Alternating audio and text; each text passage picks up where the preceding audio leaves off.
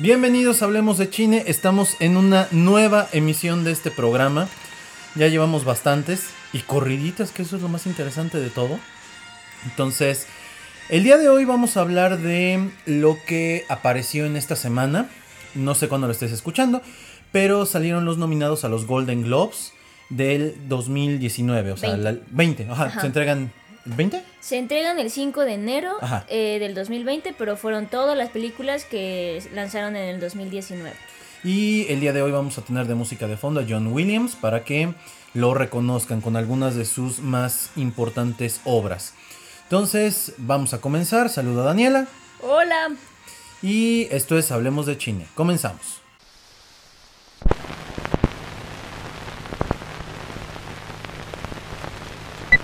Muy bien. Bueno, vamos a comenzar con esto de los Golden Globes.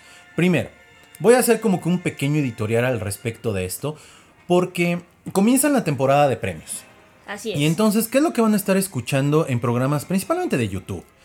Eh, creo que en podcast este, hay más eh, seriedad en el sentido de, de- de hablar de este tipo de, de entregas de premios. A diferencia de YouTube. No todos, claro, hay muchos que sí valen la pena. Pero entonces empiezan con los Golden Globes y empiezan a decir, no, es que ya desde ahí empezamos a ver lo que va al Oscar. No. En realidad los Golden Globes son unos premios que yo no veo a nadie o ninguna película que diga, este, ay, siete Golden Globes. Ninguna película cuando se vende o en su portada dice ganadora de siete Golden Globes. Las malas te presumen el Golden Globe, ¿no? Sí. Este, en realidad nadie presume eso. Te presumen que ganó una palma de oro, un oso de Berlín, Exacto. un Oscar. Y que los Oscar han ido este, demeridándose mucho. Sí. Pero nadie te dice, oye, este, ganamos un Golden Globe, ¿no? Uy, qué emoción. Otro Golden Globe. Entonces, no hay que tomarlas tan en serio. Y tampoco en realidad son un termómetro para las entregas fuertes, como el BAFTA o como este, el Oscar, que aunque ha perdido mucho peso, pues sigue siendo el Oscar y seguimos viéndolo por morbo. Así es. Por ejemplo, también, o sea, hay que entender que, que estas nominaciones son hechas también por gente de la industria, pero que también tiene mucho que ver la popularidad de las películas y también a quienes van a tener en la cena. Porque. Las los nominados van a la cena. Y obviamente tu expectativa de la alfombra roja, de ver las escenas de la cena, de quién saluda a quién, quién no saluda a quién.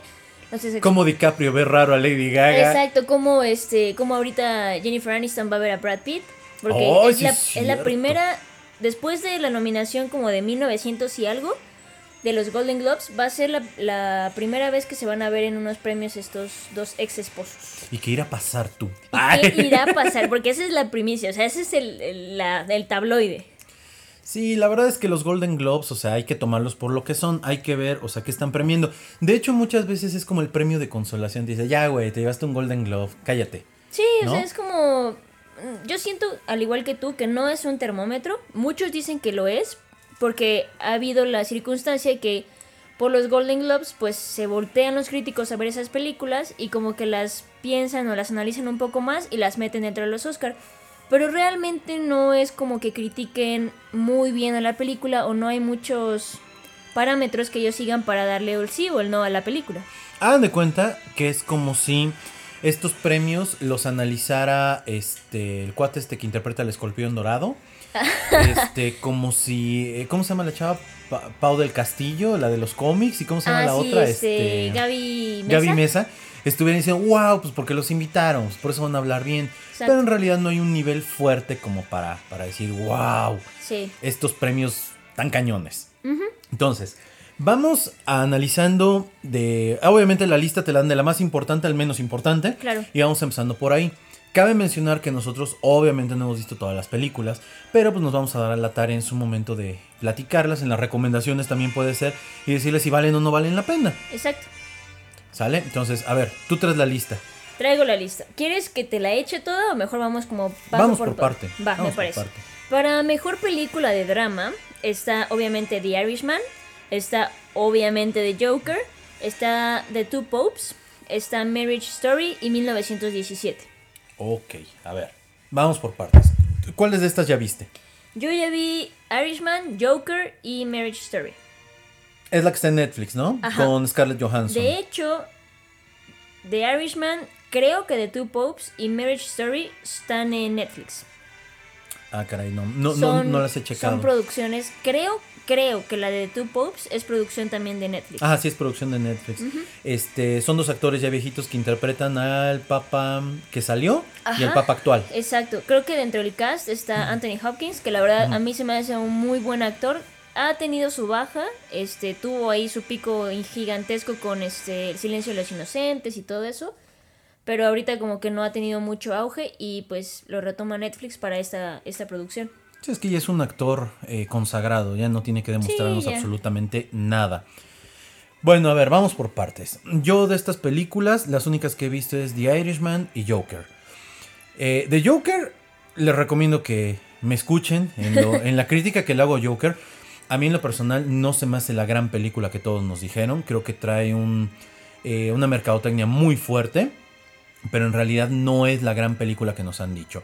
O sea, díganme lo que me quieran decir, no me van a sacar de ahí. Lo más rescatable de la película es Joaquín Phoenix. Punto. Sí. The Irishman también ya la vi. Este, yo no la vi en cine porque es una película. Hay que empezar a mencionar esto. De ahora en adelante las películas van a salir al streaming. Sí, Y entonces, ahorita platicamos un poco lo que hacíamos fuera del aire, la guerra del streaming. sí. Pero, a ver, si la película ya va directamente a streaming, Netflix, Apple TV, lo que ustedes me digan, son películas que se tienen que ver en la comodidad de tu casa. Que te la exhiban en el cine, harina otro costal, pero son películas que deben de cumplir una premisa que no todas están cumpliendo. Deben ser películas lo suficientemente fuertes en argumento y en todo para que no te quieras despegar y no haya distractores, aunque estés en la casa. Sí, yo creo que, por ejemplo, decían el tiempo de duración de The Irishman. Realmente, quien haya visto a, a Martin Scorsese, o sea, el cine de Martin, se da cuenta que no hay películas de. pues, ¿Qué te gusta? De menos de 100 minutos. O sea, a este vato le encanta hacer películas. No es que le encante hacer películas largas, sino que le encanta estar dando las cosas pausadas y a su tiempo. Entonces, sí hay una situación ahí con los tiempos, que por ejemplo lo decía en entrevistas este Martin, que sintió la libertad de hacer la película sin que vayan a ver el corte final y decir, bueno, quítale estos 20 minutos de acá y 5 de acá y para que quede acorde al cine. Entonces creo que eso también hay que valorarlo, porque además de la definición, que muchas de las películas ya hoy día están hechas para, peli- para pantallas 4K o algo No así. para cine, además. Exactamente. Porque hay que hacer una... hay- estaba comentando esto en, en, en otra conversación y es que hay que tener en cuenta que una pantalla de televisión corre a 29 fotogramas por minuto y una de cine corre a 25. Entonces no es la misma definición realmente y están pensadas para que tú las veas en tu casa, con tus palomitas o con tu aperitivo como quieras, pero están pensadas para televisión, no para, para una pantalla de cine. Además, fíjense, The Irishman, The Two Popes y este, Mary's Story este, son películas que están ya en la plataforma, ya las podemos ver. Sí, ya. O sea, esto también eh, cambia mucho. De hecho, este es un año que nos cambia por completo la manera de entender al cine. Habrá quien le guste, habrá quien no le guste, pero el streaming nos pone nuevas reglas para, para empezar a verlo. Entonces, les digo, sí es algo que ahorita vamos a ir y comentando. Sí. Entonces, eh, la recomendación es vayan y véanlas, no se queden solamente con nuestras ideas, ni con las de nadie más. A final de cuentas, ustedes tienen una, una opinión y pues, si les gusta, qué bueno, es respetable, ¿no? Pero pues también hay que ser un poquito más críticos porque si no estamos pagando, por ejemplo, por Netflix, y hay cosas que ya no valen tanto la pena. Exacto, yo creo que va más a eso, o sea, están pagando, o sea, los suscriptores están pagando una cantidad no para ver películas que ya pudieron haber comprado o que ya vieron o que pueden encontrar incluso entre comillas de manera ilegal, que también puedes encontrar de Netflix de manera ilegal, pero Pero no lo este, hagan. pero por favor no lo hagan.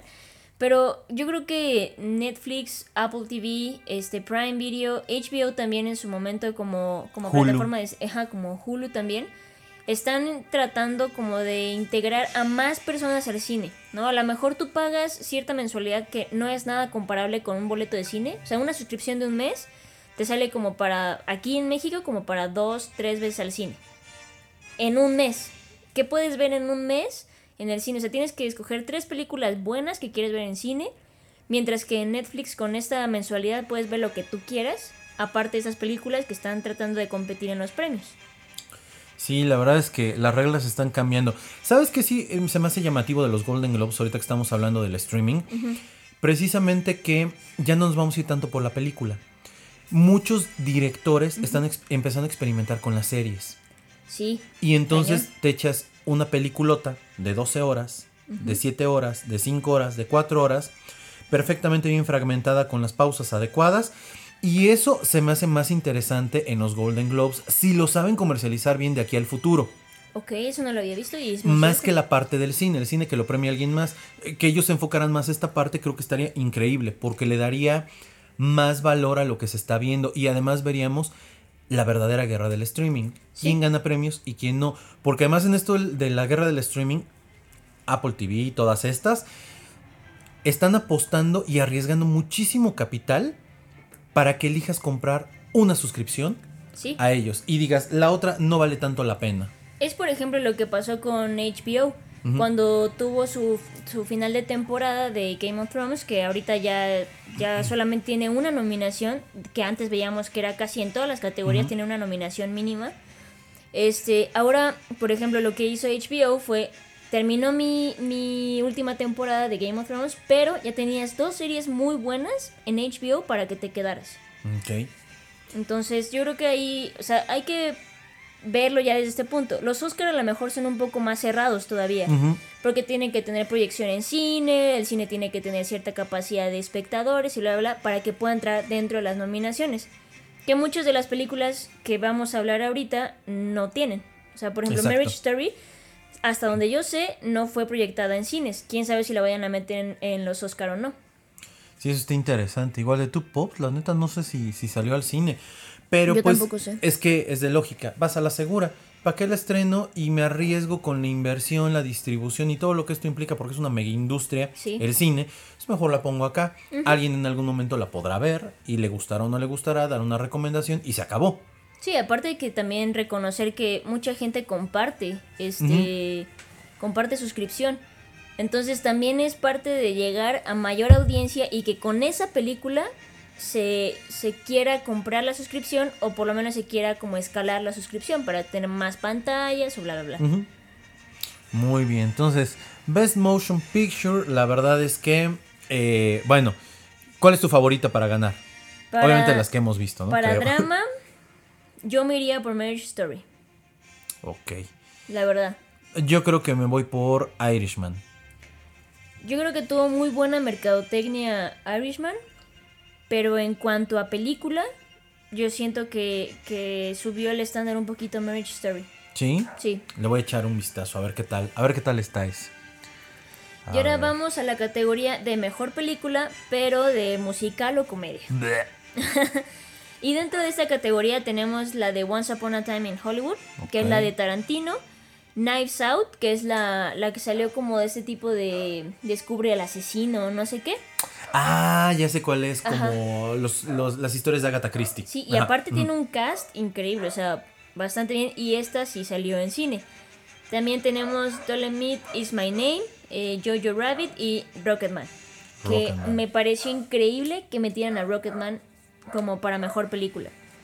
Ya tiene rato que salió y probablemente muchos de nosotros no la recordemos. Sí, Porque, porque es de también. inicio de año. Exacto, y salió muy a la par de Bohemian Rhapsody. Pero la actuación de, del cuate para Rocketman me pareció fantástica. No sé si es tú ya. Egerton. Ajá, es el inglés que también sale en las de Kingsman. Ujú, ujú.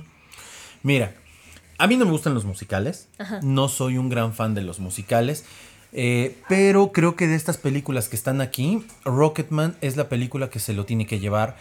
Porque, como bien dices, Tager Egerton hace una gran interpretación.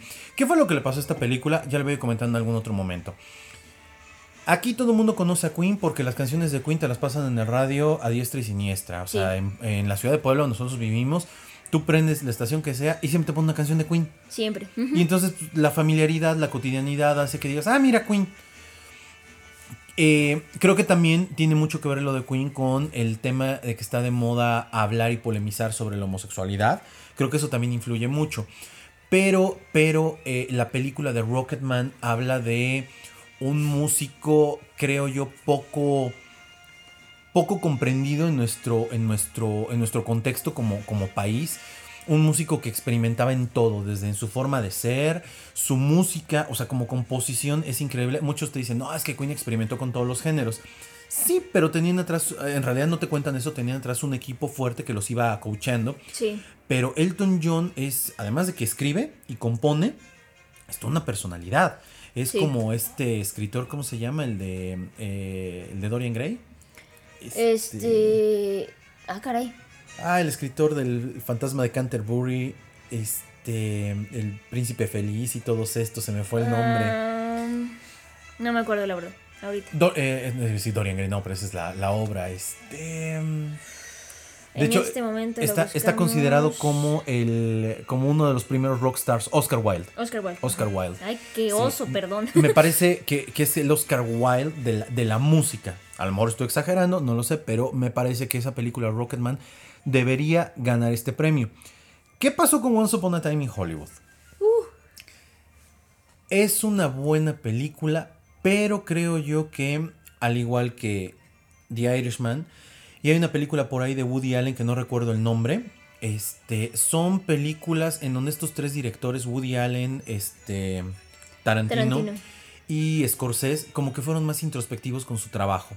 Eh, le pasó también a este güey al de al español, ¿cómo se llama? Este Ay, en la película que acaba de sacar donde lo interpreta a él este Antonio Banderas, Almo- Almodóvar. Al- Pedro Almodóvar. Almodóvar. Como que año estuvo bien extraño porque estos directores hicieron una introspección, hicieron así un cine muy diferente, experimentaron con algo diferente. Igual y se van a morir el próximo año, no lo sé. Pero estuvo muy extraño, ¿no? Como que coincidieron en tiempo. Es que yo creo que es eso. O sea, estamos viendo la. La época, no es como la escuela. O sea, crecimos con Scorsese algún. Bueno, no, yo no crecí, pero vi como. Se quedó chiquito. Este. Esta, esta como. Se me fue el nombre ahorita, caray, ya me estás pegando tú. tu, tu alemán. Este, como que esta temporada de, de, de directores justamente buscó eso. También Cuarón el año pasado con Roma. O sea, Ujú, no de fue hecho, le empezó esta, esta tendencia. no fue una, una película increíble, díganme lo que me digan, estoy como Omar con, con la otra película, pero la verdad es que, o sea, está padre que hagan esa introspección porque como fanáticos del cine de estos directores, te gusta, te gusta ver eso que ellos están viviendo dentro de su momento.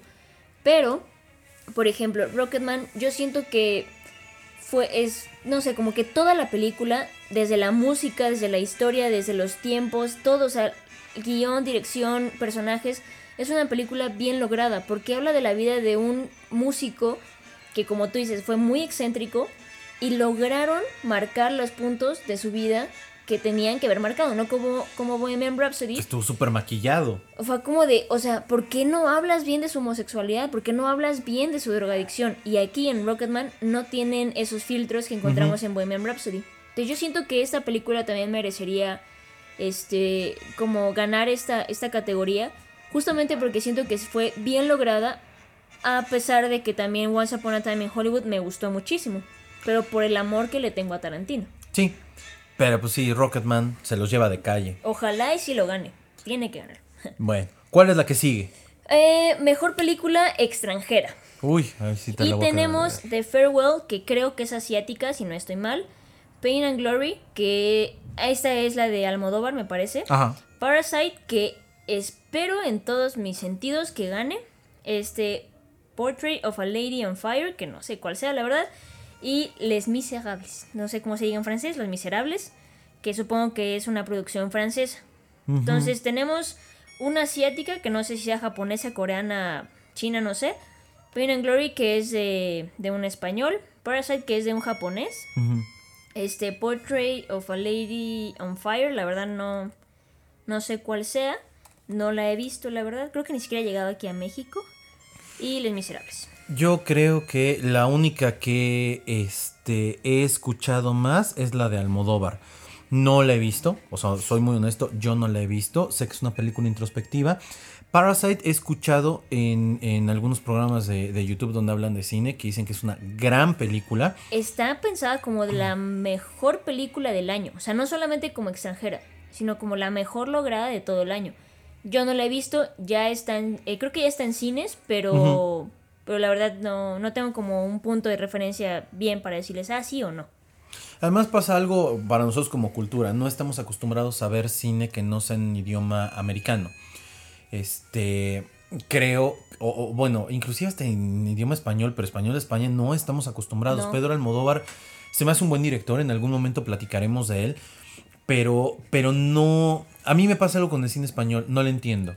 Y va a sonar así muy mamón, en el sentido de, yo voy al cine y están hablando, y le pasa lo mismo que al cine mexicano, está mal eh, ecualizado su micrófono. Jamás en mi perra vida les, les, he entendido. Lo mismo que a los colombianos, yo necesito que les pongan subtítulos.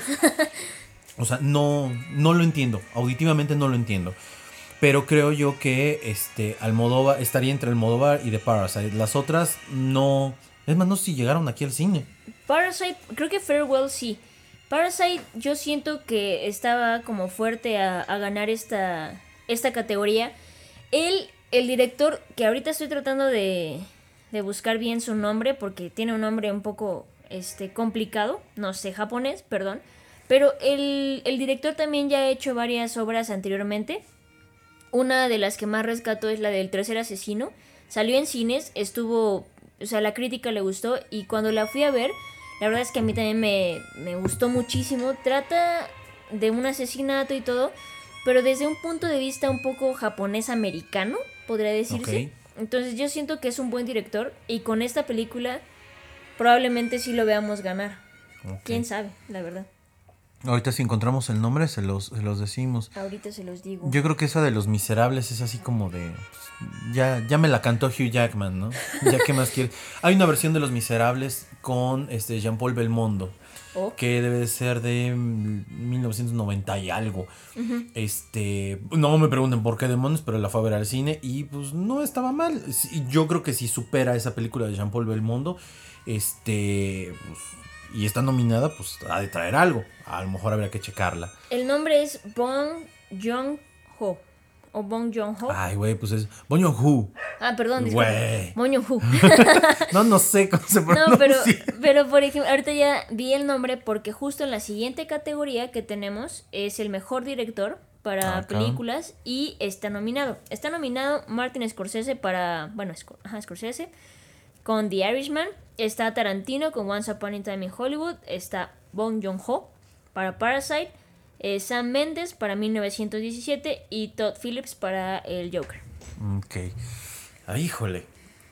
Aquí, aquí es donde muchas veces estos premios en Estados Unidos se van por la parte de hay que darle el premio a este güey porque es banda, aguantado vara.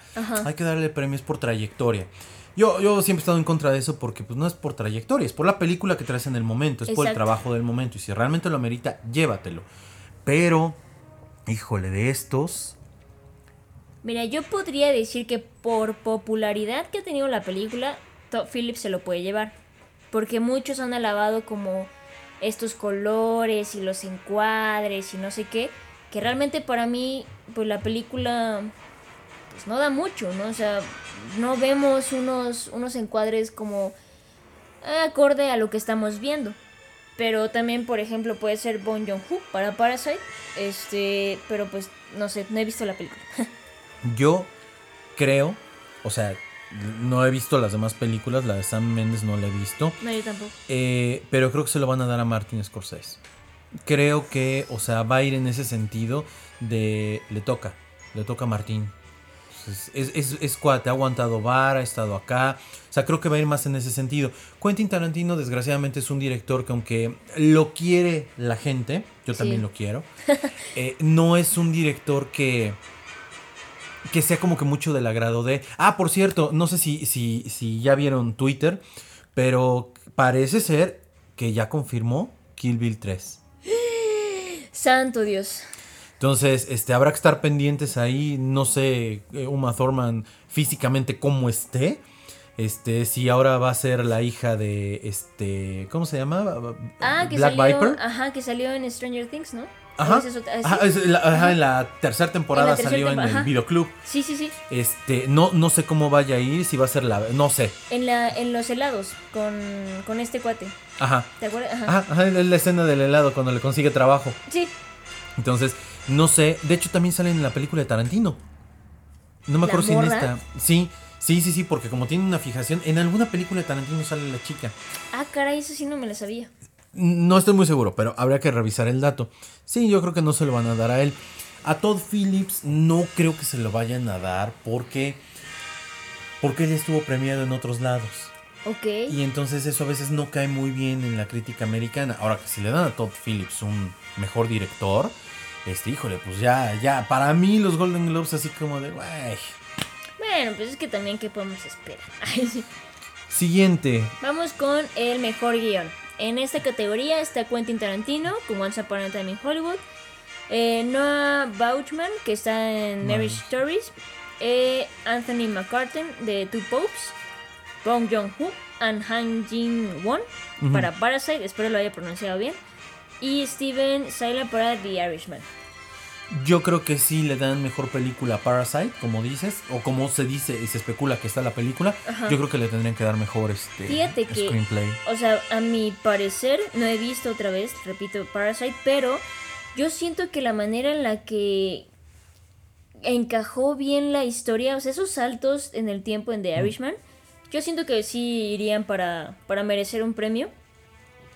La novela me parece que está escrita de manera cronológica, pero de todos modos en pantalla tú no partes de un presente y te vas a futuro y no te vas de un como presente de decir este viejito a un este pasado, sino que tiene varios saltos en el tiempo y no se pierde el hilo de la historia.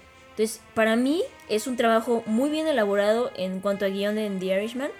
Entonces, espero y se lo puedan dar a, a este cuate. Además, en esta entrega de premios no hacen la distinción en guion original y guion adaptado. No, Que eso ya me parece muy injusto para las otras películas. la verdad sí. Porque si le das el premio a una adaptación, yo siempre digo que ya tienes un 60% avanzado de un guion. Si partes de cero, me parece que tiene más valor porque es una idea nueva. Claro. O sea, ya aquí se- sería cuestión de, de- de entender cómo lo analizan ellos.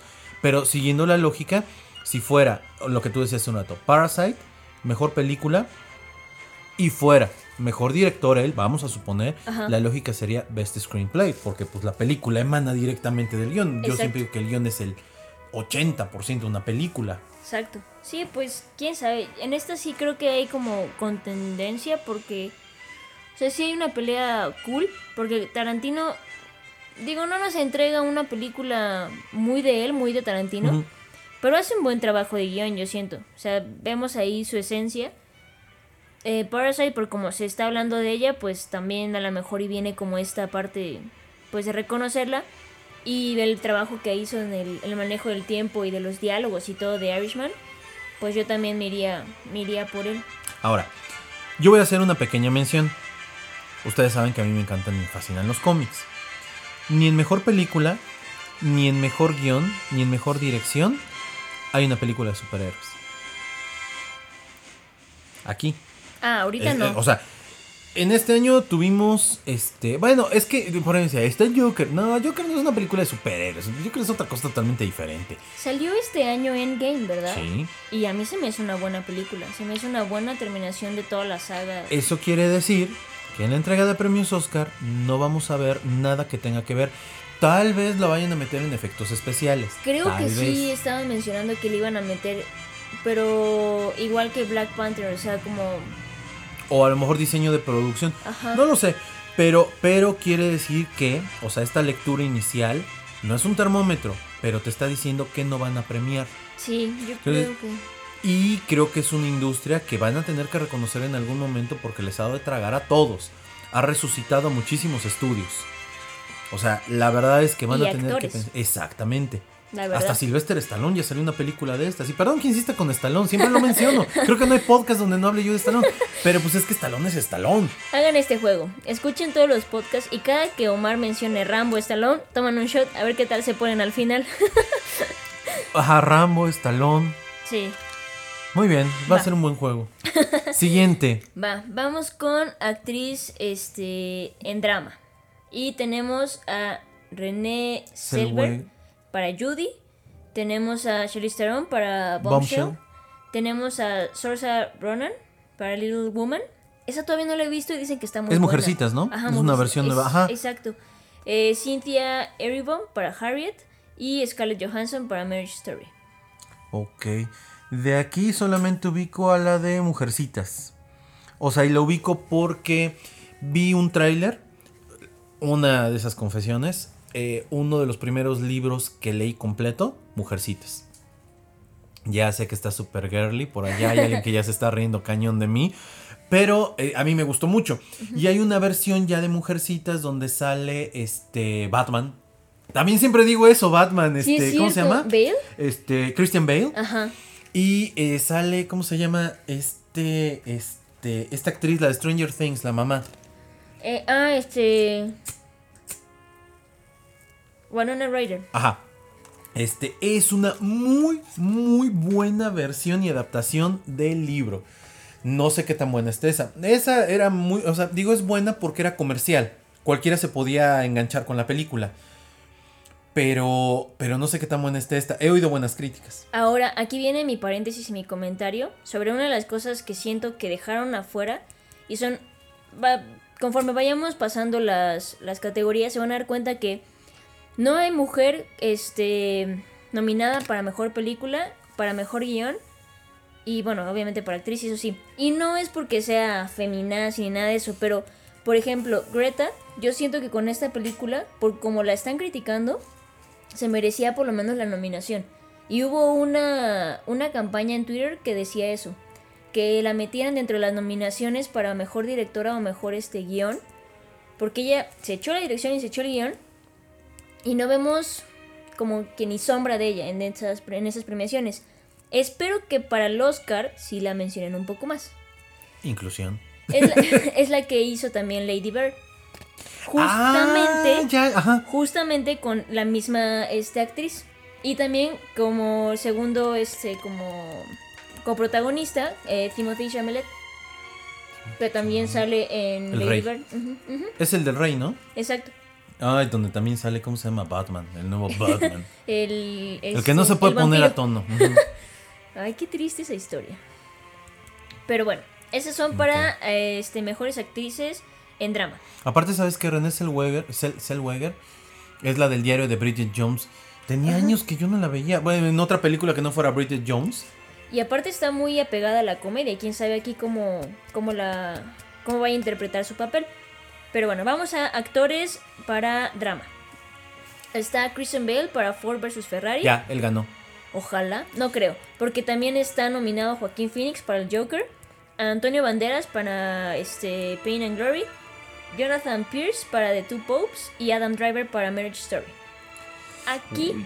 siento que está cerrado, porque este Adam Driver ya ganó un premio, de hecho Marriage Story ya ganó como tres premios o cuatro en este en unos premios que acaban de pasar hace como dos tres semanas y él ganó para mejor actor de, de película y Marriage Story ganó para mejor película. Entonces, quién sabe qué vaya a pasar. Christian Bale en and Ferrari ya la vi y como siempre es es este garantía, Bale, la verdad. Garantía Cinépolis. Sí, te lo juro. O sea, garantía Daniela. Porque ese cuate siempre pone todo. 100% de él lo pone en la película. ¿Está mejor su actuación que en la de Vice? No. No. ¿Está mejor en Vice? Yo siento que sí. Ha hecho mejores trabajos, pero aquí se adapta muy bien a la personalidad de- del personaje que está interpretando. Y no vemos al mismo Bell nunca. En pantalla nunca lo vemos igual. O sea, ya sea por un cambio físico o por un cambio este, de personalidad, pero nunca vemos al mismo Bell. O sea, me parece increíble el rango actoral que tiene este cuate. También este, Joaquín Phoenix es, como lo decía Omar, y concuerdo muy bien en, en la crítica que hizo del Joker, es lo más rescatable de la película. El cuate también se entrega completamente a su papel y trabajó mucho para eso. Entonces, yo creo que en esta sí hay una contendencia ahí medio chida. Híjole, no sé. No sé. Es que, ¿sabes qué? Christian Bale. Siento que el Golden Globe se lo van a dar por trayectoria. Creo que por ese lado iría. A mí me gusta mucho Christian Bale como a actor. mí también. Creo que va más por la parte de trayectoria. Y Joaquín Phoenix no es querido. No es querido por, por, por, por Hollywood en general. No. Entonces, no sé si se lo vayan a dar. Es más, ni siquiera sé si vaya a asistir. Yo creo que sí. Yo creo que sí asiste. Pero que se lo vayan a dar. yo espero que sí, porque sí es una. Es una actuación muy buena, la verdad. Sí, la verdad es que sí, o sea, digo, yo no le pongo queja. Pero, pero para mí es, o sea, estos premios son como muy de cuates. Sí, claro. Ahí vas, te toca. Se premian entre ellos, como, ay, mira, es como los congresos de medicina, digo yo. donde siempre pasan los mismos, siempre hablan de lo mismo, nada más le cambian la, eh, este, ¿cómo se llama? El fondo a su presentación y dicen, bueno, ahora, te toca. Creo yo que sería una gran sorpresa que se lo dieran a Antonio Banderas. Pues también suena mucho. Antonio Banderas, Antonio Banderas se puso en la piel prácticamente del director porque es algo autobiográfico. Este, creo yo que estaría entre Bale y Banderas. Aparte es el regreso de Banderas a Hollywood. Exacto, pero bueno, si lo vemos como desde el punto de vista un poco más, tratando de ser un poco más objetivos, pues obviamente es más fácil, no digo que sea cualquier cosa, pero siento que es más fácil interpretar a un director que todavía vive y que aparte te dirige, siento yo. O sea, por ejemplo, interpretar a Joker que está basado en cómics y que tienes muchísimas versiones de él, que tienes mucho de dónde agarrar, que tienes un papel de un Hitler bastante fuerte y que ha sonado y que seguirá sonando por los siglos de los siglos a quien le pese. Yo creo que también es algo, o sea, digno de mencionar de Joaquín Phoenix. Y Bale, pues es que Bale siempre ha sido... Me llama la atención que aquí no esté nominado eh, el chico este que interpreta a Woody Allen en la película, la ah, última de Woody Allen. Pero bueno, se entiende, Woody Allen. Una lluvia, eh, lluvia en Nueva, York. La vi y la verdad es que de lo más ligero que he visto de Timothy Chalamet. Es que sabes que eh, bueno, yo digo, siempre este, los personajes varones en las películas de este hombre, de Woody Allen, son él. Sí. Y, y, Chalamet es odioso.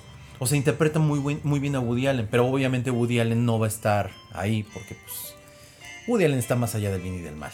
Aparte a mí me cae mal Woody Allen. Lo siento, pero soy muy poco objetiva con Woody Allen. Échense Match Point, está buena, es con Scarlett Johansson. Ya la vi, ya vi, ya vi Match Point, ya vi este, me acaban de recomendar Blue Jasmine. Una actuación barbarísima. ¿Cómo se llama? Este, Kate Blanchett. Kate Blanchett, No manches, qué actuación se echó. Pero Woody, tú me hablas de Woody Allen y me cierro completamente. O sea, me molesta ese tipo. ¿Cómo crees? Te lo prometo. O sea, veo sus películas y es como de, ah, rayos. Mm. O sea, de 100% de sus películas, un 5% me gusta. Match Point no es su mejor trabajo, pero es una película para todo mundo. Sí.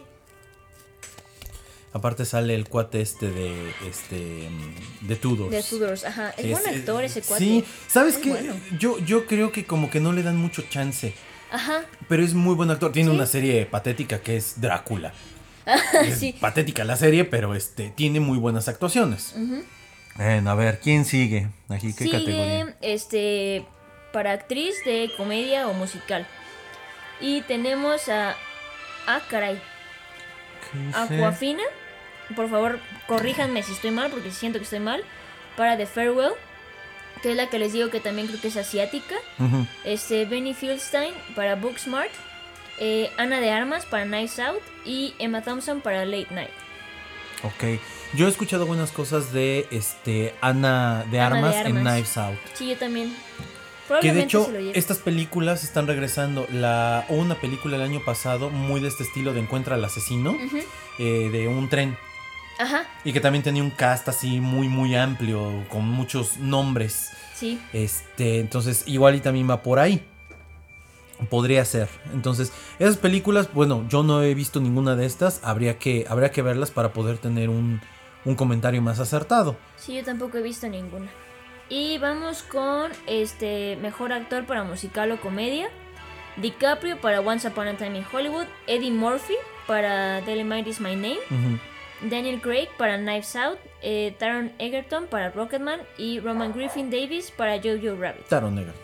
Taron, y sí, yo, yo voto por ese cuate. Yo creo que se lo va Además, siguiendo la lógica, si se los dieron a Rami Malek, este, este, este, cuate, que ahora va a salir en la, nueva de Bond, como el malo, que yo vi el trailer y dije, ay, qué asco. O sea, el tipo no me gusta cómo actúa, se lo tendrían que dar a él, forzosamente. Yo también. Fíjate que en el trabajo de Mr. Robot le queda muy bien el papel. Ah, la serie. Ajá, la serie. ajá. Yo siento que sí le queda bien, pero este cuate se llevó la película, Taron Egerton, o sea, hace una interpretación O sea, si vemos la polaridad de, de Kingsman y luego vemos Rocketman, dices, wow, qué trabajo hizo porque canta, baila, actúa, o sea, es un pues es un actor completo. A ver, ¿qué sigue ahora? Sigue mejor actriz de reparto o de supporting role, no sé cómo podría como traducirse. Y tenemos una super sorpresa. Jennifer Lopez para Hustlers, Hustlers este, eh, Laura Dern para Marriage Story, Margot Robin para Bombshell, Kathy Bates para Richard eh, Jewell. y Annette Bening para The Report. Pues de esas películas, solamente la de Hustlers. ¿Sí la viste? No, no la vi, ubico, ubico el tráiler. Yo también lo ubico, pero nunca la vi. Me dijeron que estaba buena. Y hay como La película de Jennifer López. este, paso a la pregunta. este, dicen que la película está, está bien, o sea, está cool. Pero, pues es que no sé, Jennifer López como actriz nunca se me ha hecho como gran. Ni gran como cantante. Eh, la verdad es que no la sigo mucho, entonces. Pero, pues a lo mejor este, Lara Dern, que sí la vi en Marriage Story, y la verdad me gustó mucho. Tiene es el papel de la abogada de, de la esposa que se quiere separar. Y a mí me gustó mucho. O sea, tiene como un protagonismo ligero. Entonces yo siento que probablemente se lo pueda llevar ella. O a lo mejor Jennifer López. Por ser nominada después de muchísimos años. Porque creo que la última película a la que la nominaron fue de una película de 1900 y tantos.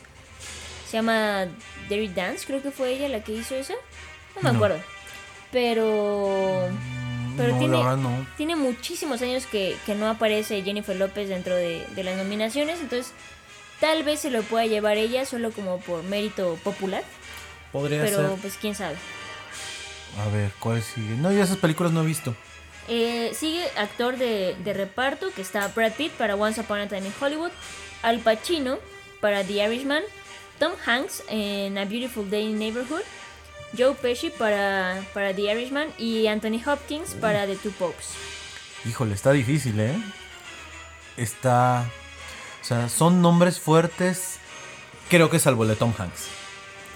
no porque lo odie, también eso siempre lo digo. Eh, no porque lo odie, pero creo que, bueno, Brad Pitt, Brad Pitt eh, podría dar una pequeña sorpresa por ahí. Al Pacino, a mí en Irishman es así como de. Lo decía yo también otra vez. Ajá.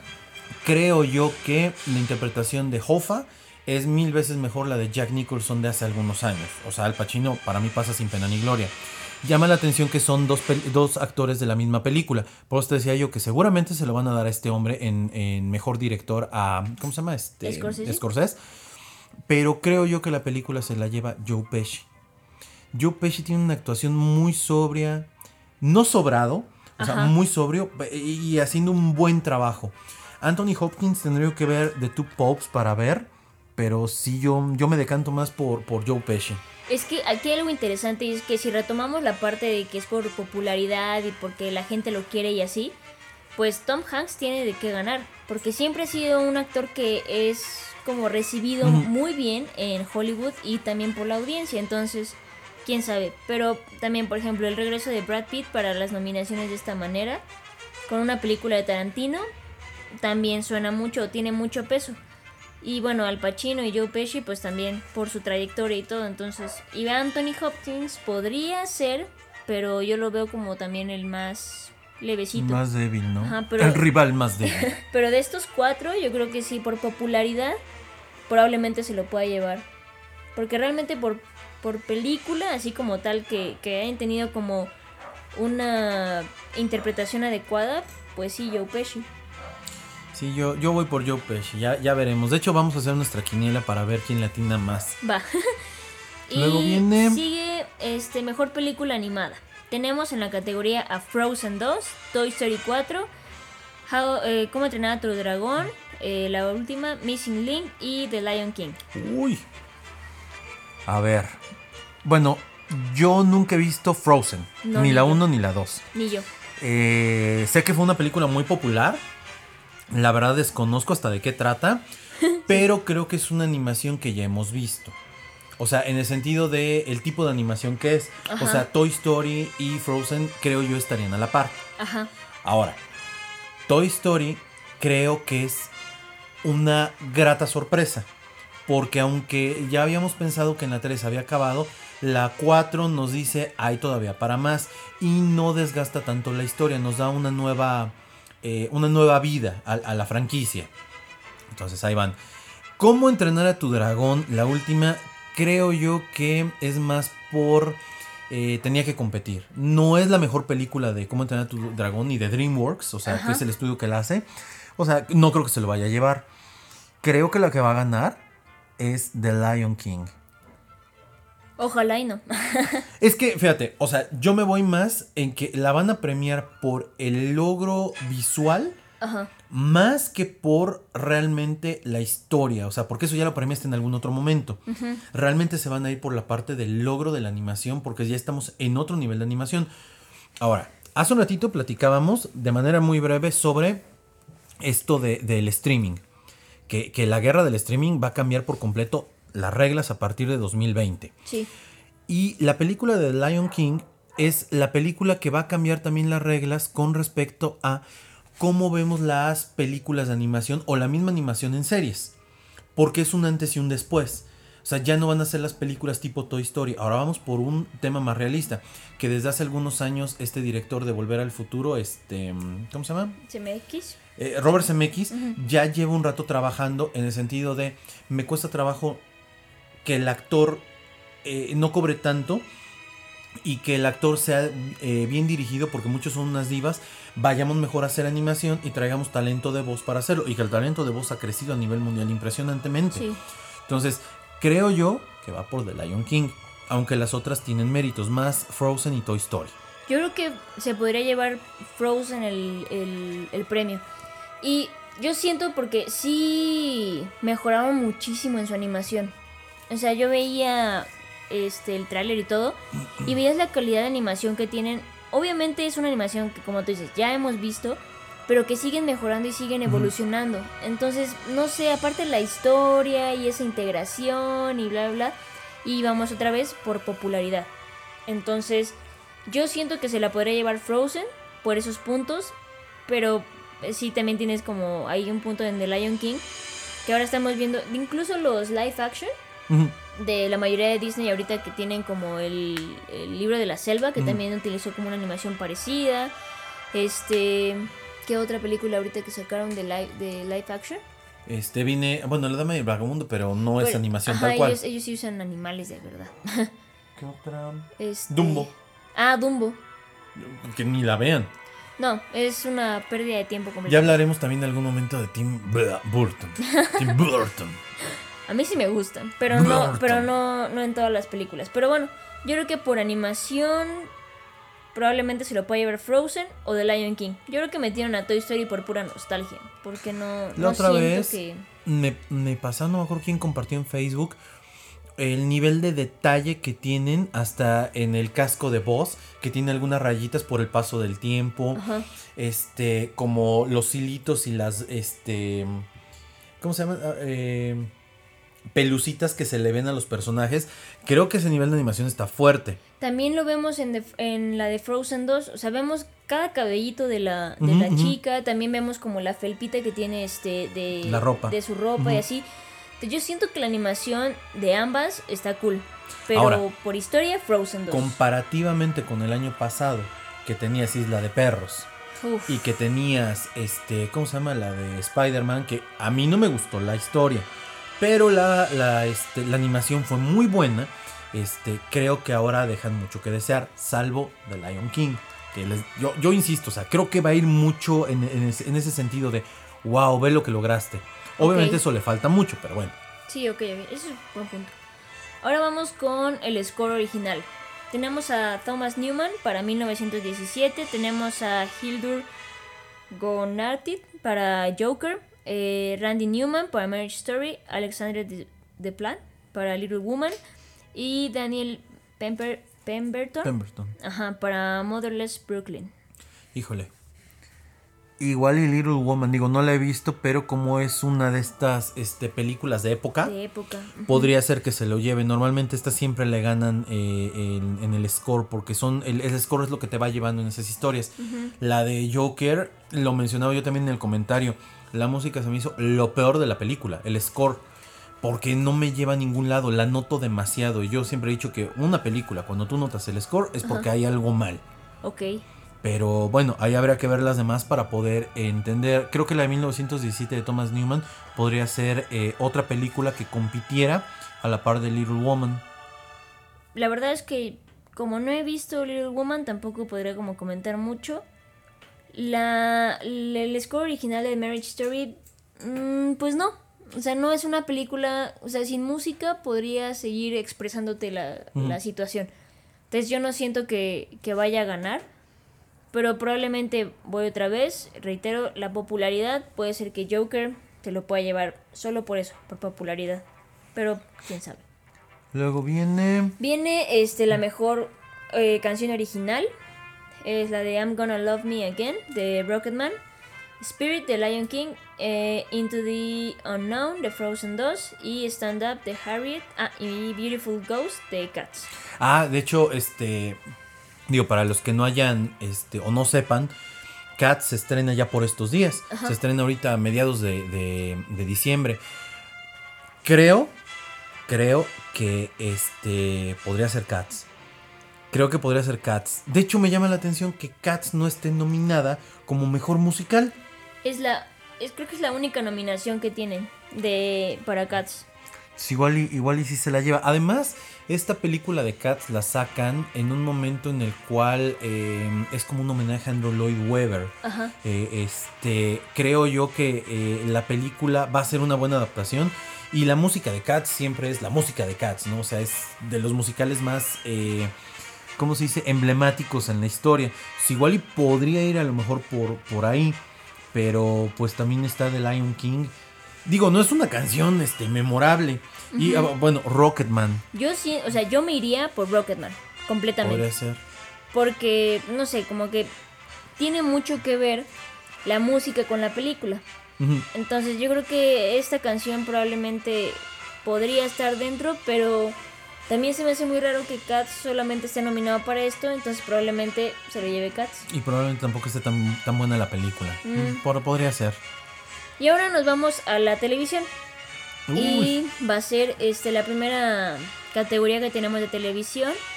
Es de musical o comedia. Y está Barry, Ujú. Politician, Fleabag, de Kominsky Method y de Marvelous Mr. Maisy. Maisy. Ok, aquí están mezcladas. Porque dice, es mejor musical o comedia.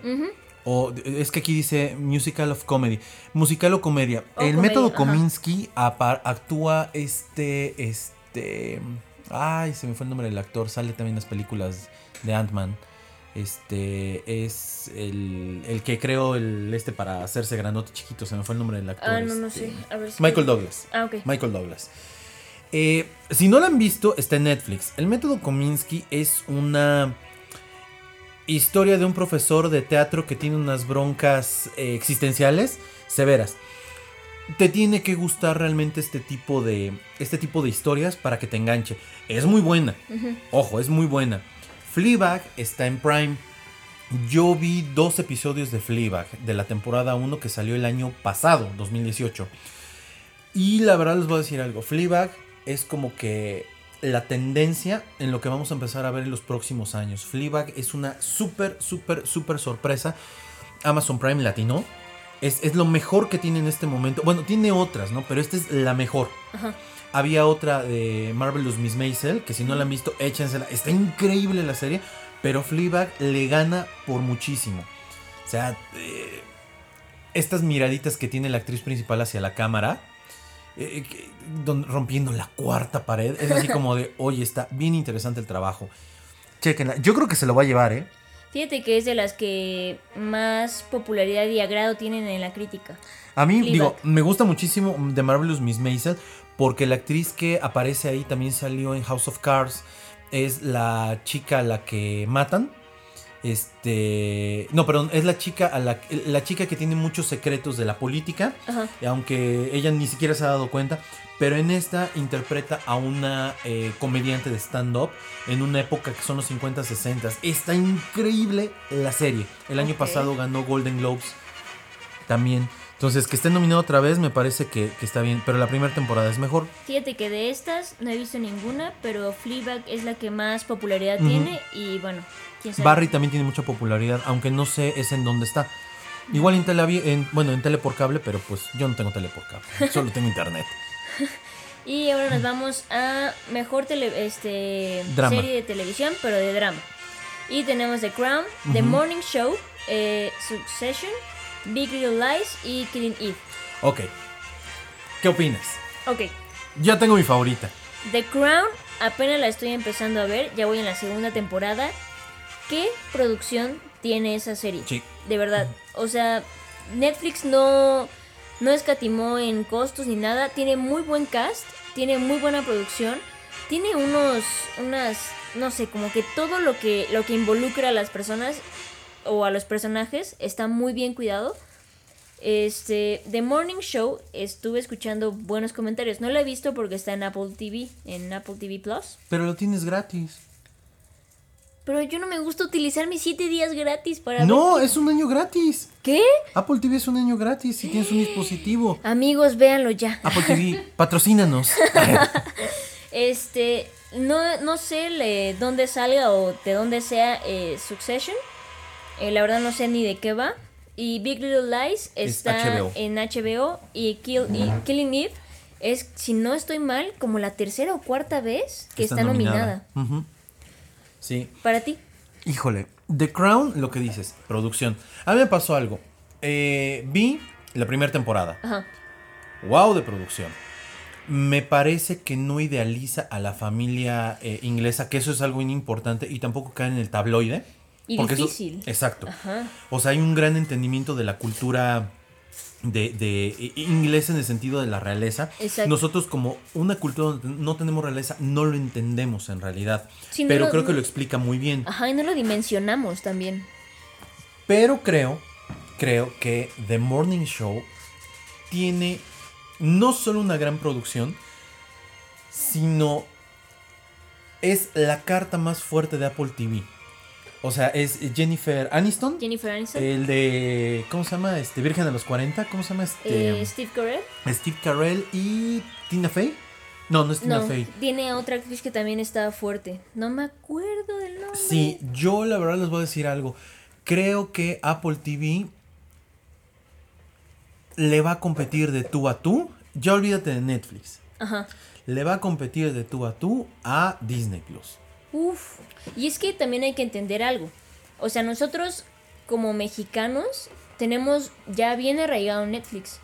Pero en Estados Unidos también Hulu está muy fuerte, Sí. Prime es muy fuerte, porque tiene un, un catálogo inmenso de, de, de cosas. Si aquí no hemos visto todo. Exacto, y estamos, estamos como nada más en el, no sé, en lo más bajo del iceberg, pero hay una infinidad de programas en Estados Unidos, entonces, y de plataformas. Entonces yo creo que probablemente, es que he escuchado muchas cosas buenas de The Morning Show, pero no lo he visto. Sí, es, es un show que hay que, bueno, es un, es un programa que hay que verlo, es un, está, eh, ha- habla mucho sobre la, este, un noticiario, Ajá. ¿ok? Ajá. O sea, es una buena historia, me recordó mucho al tratamiento que le daban en su momento a ER, Obviamente como, como desde el punto de vista de lo médico y todo, o sea, pero que era un buen drama.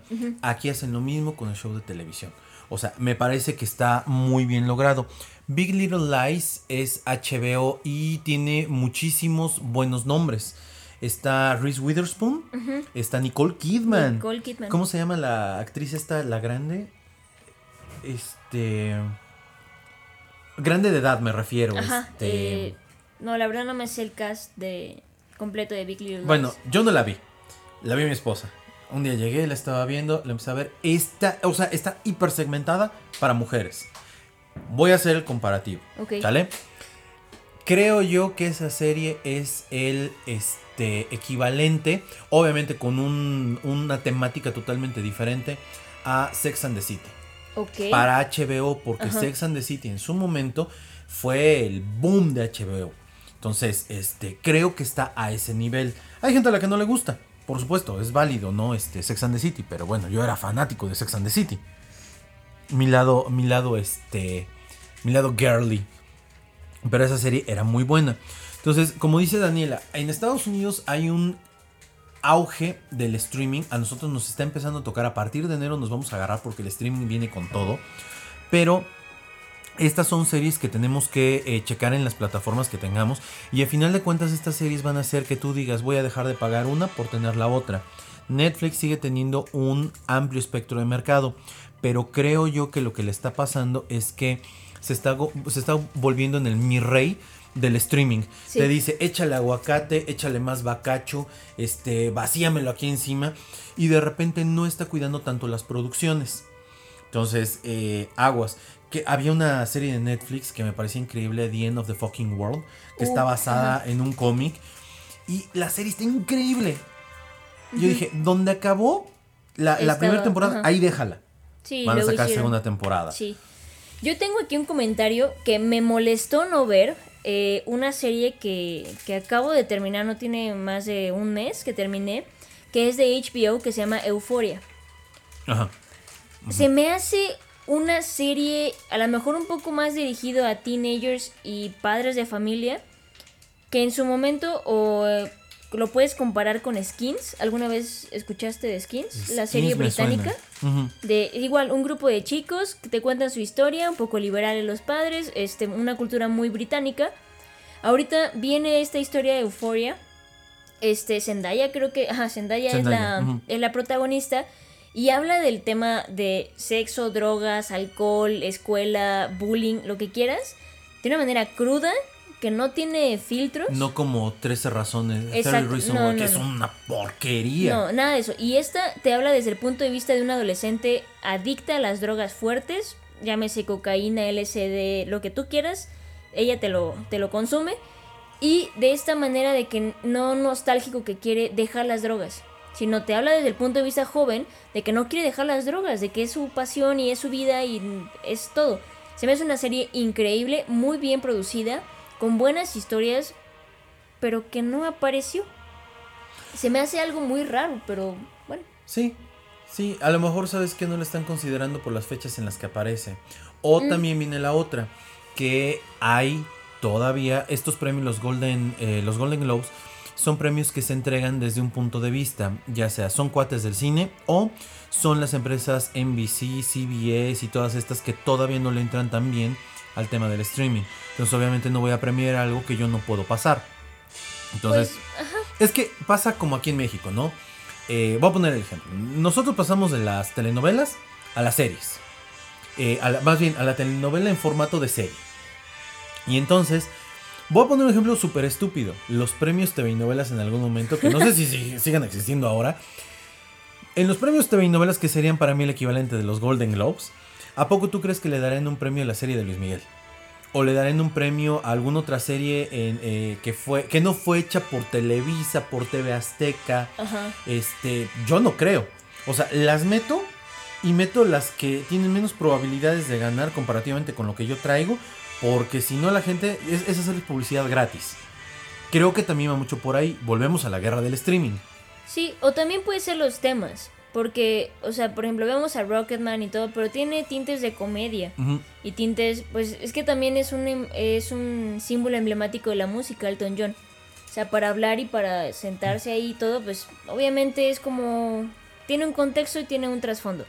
Pero esta serie de Euphoria, pues no. O sea, realmente viene, pues así. Bueno, obviamente tenemos más categorías sobre las que podríamos eh, platicar un poco, pero ya hablamos de las que son como que las más relevantes en lo que realmente a nosotros nos interesa. Ahí va a haber actores, actrices para series de televisión, Sí. música para series de televisión, etcétera, que en realidad a nosotros pues igual y pues es, es tele, ¿no? En algún momento platicaremos de algunas series porque tienen un formato de serie, pero en realidad es cine partido. Así. Este, pero por el momento nosotros vamos a dar el programa hasta acá, porque si no nos vamos a extender otras dos horas Sí. analizando cada una de estas este, categorías. Entonces, bueno, les dejamos aquí algunas de nuestras ideas con respecto a lo que van a ser los Golden Globes. Les recordamos, no es el termómetro.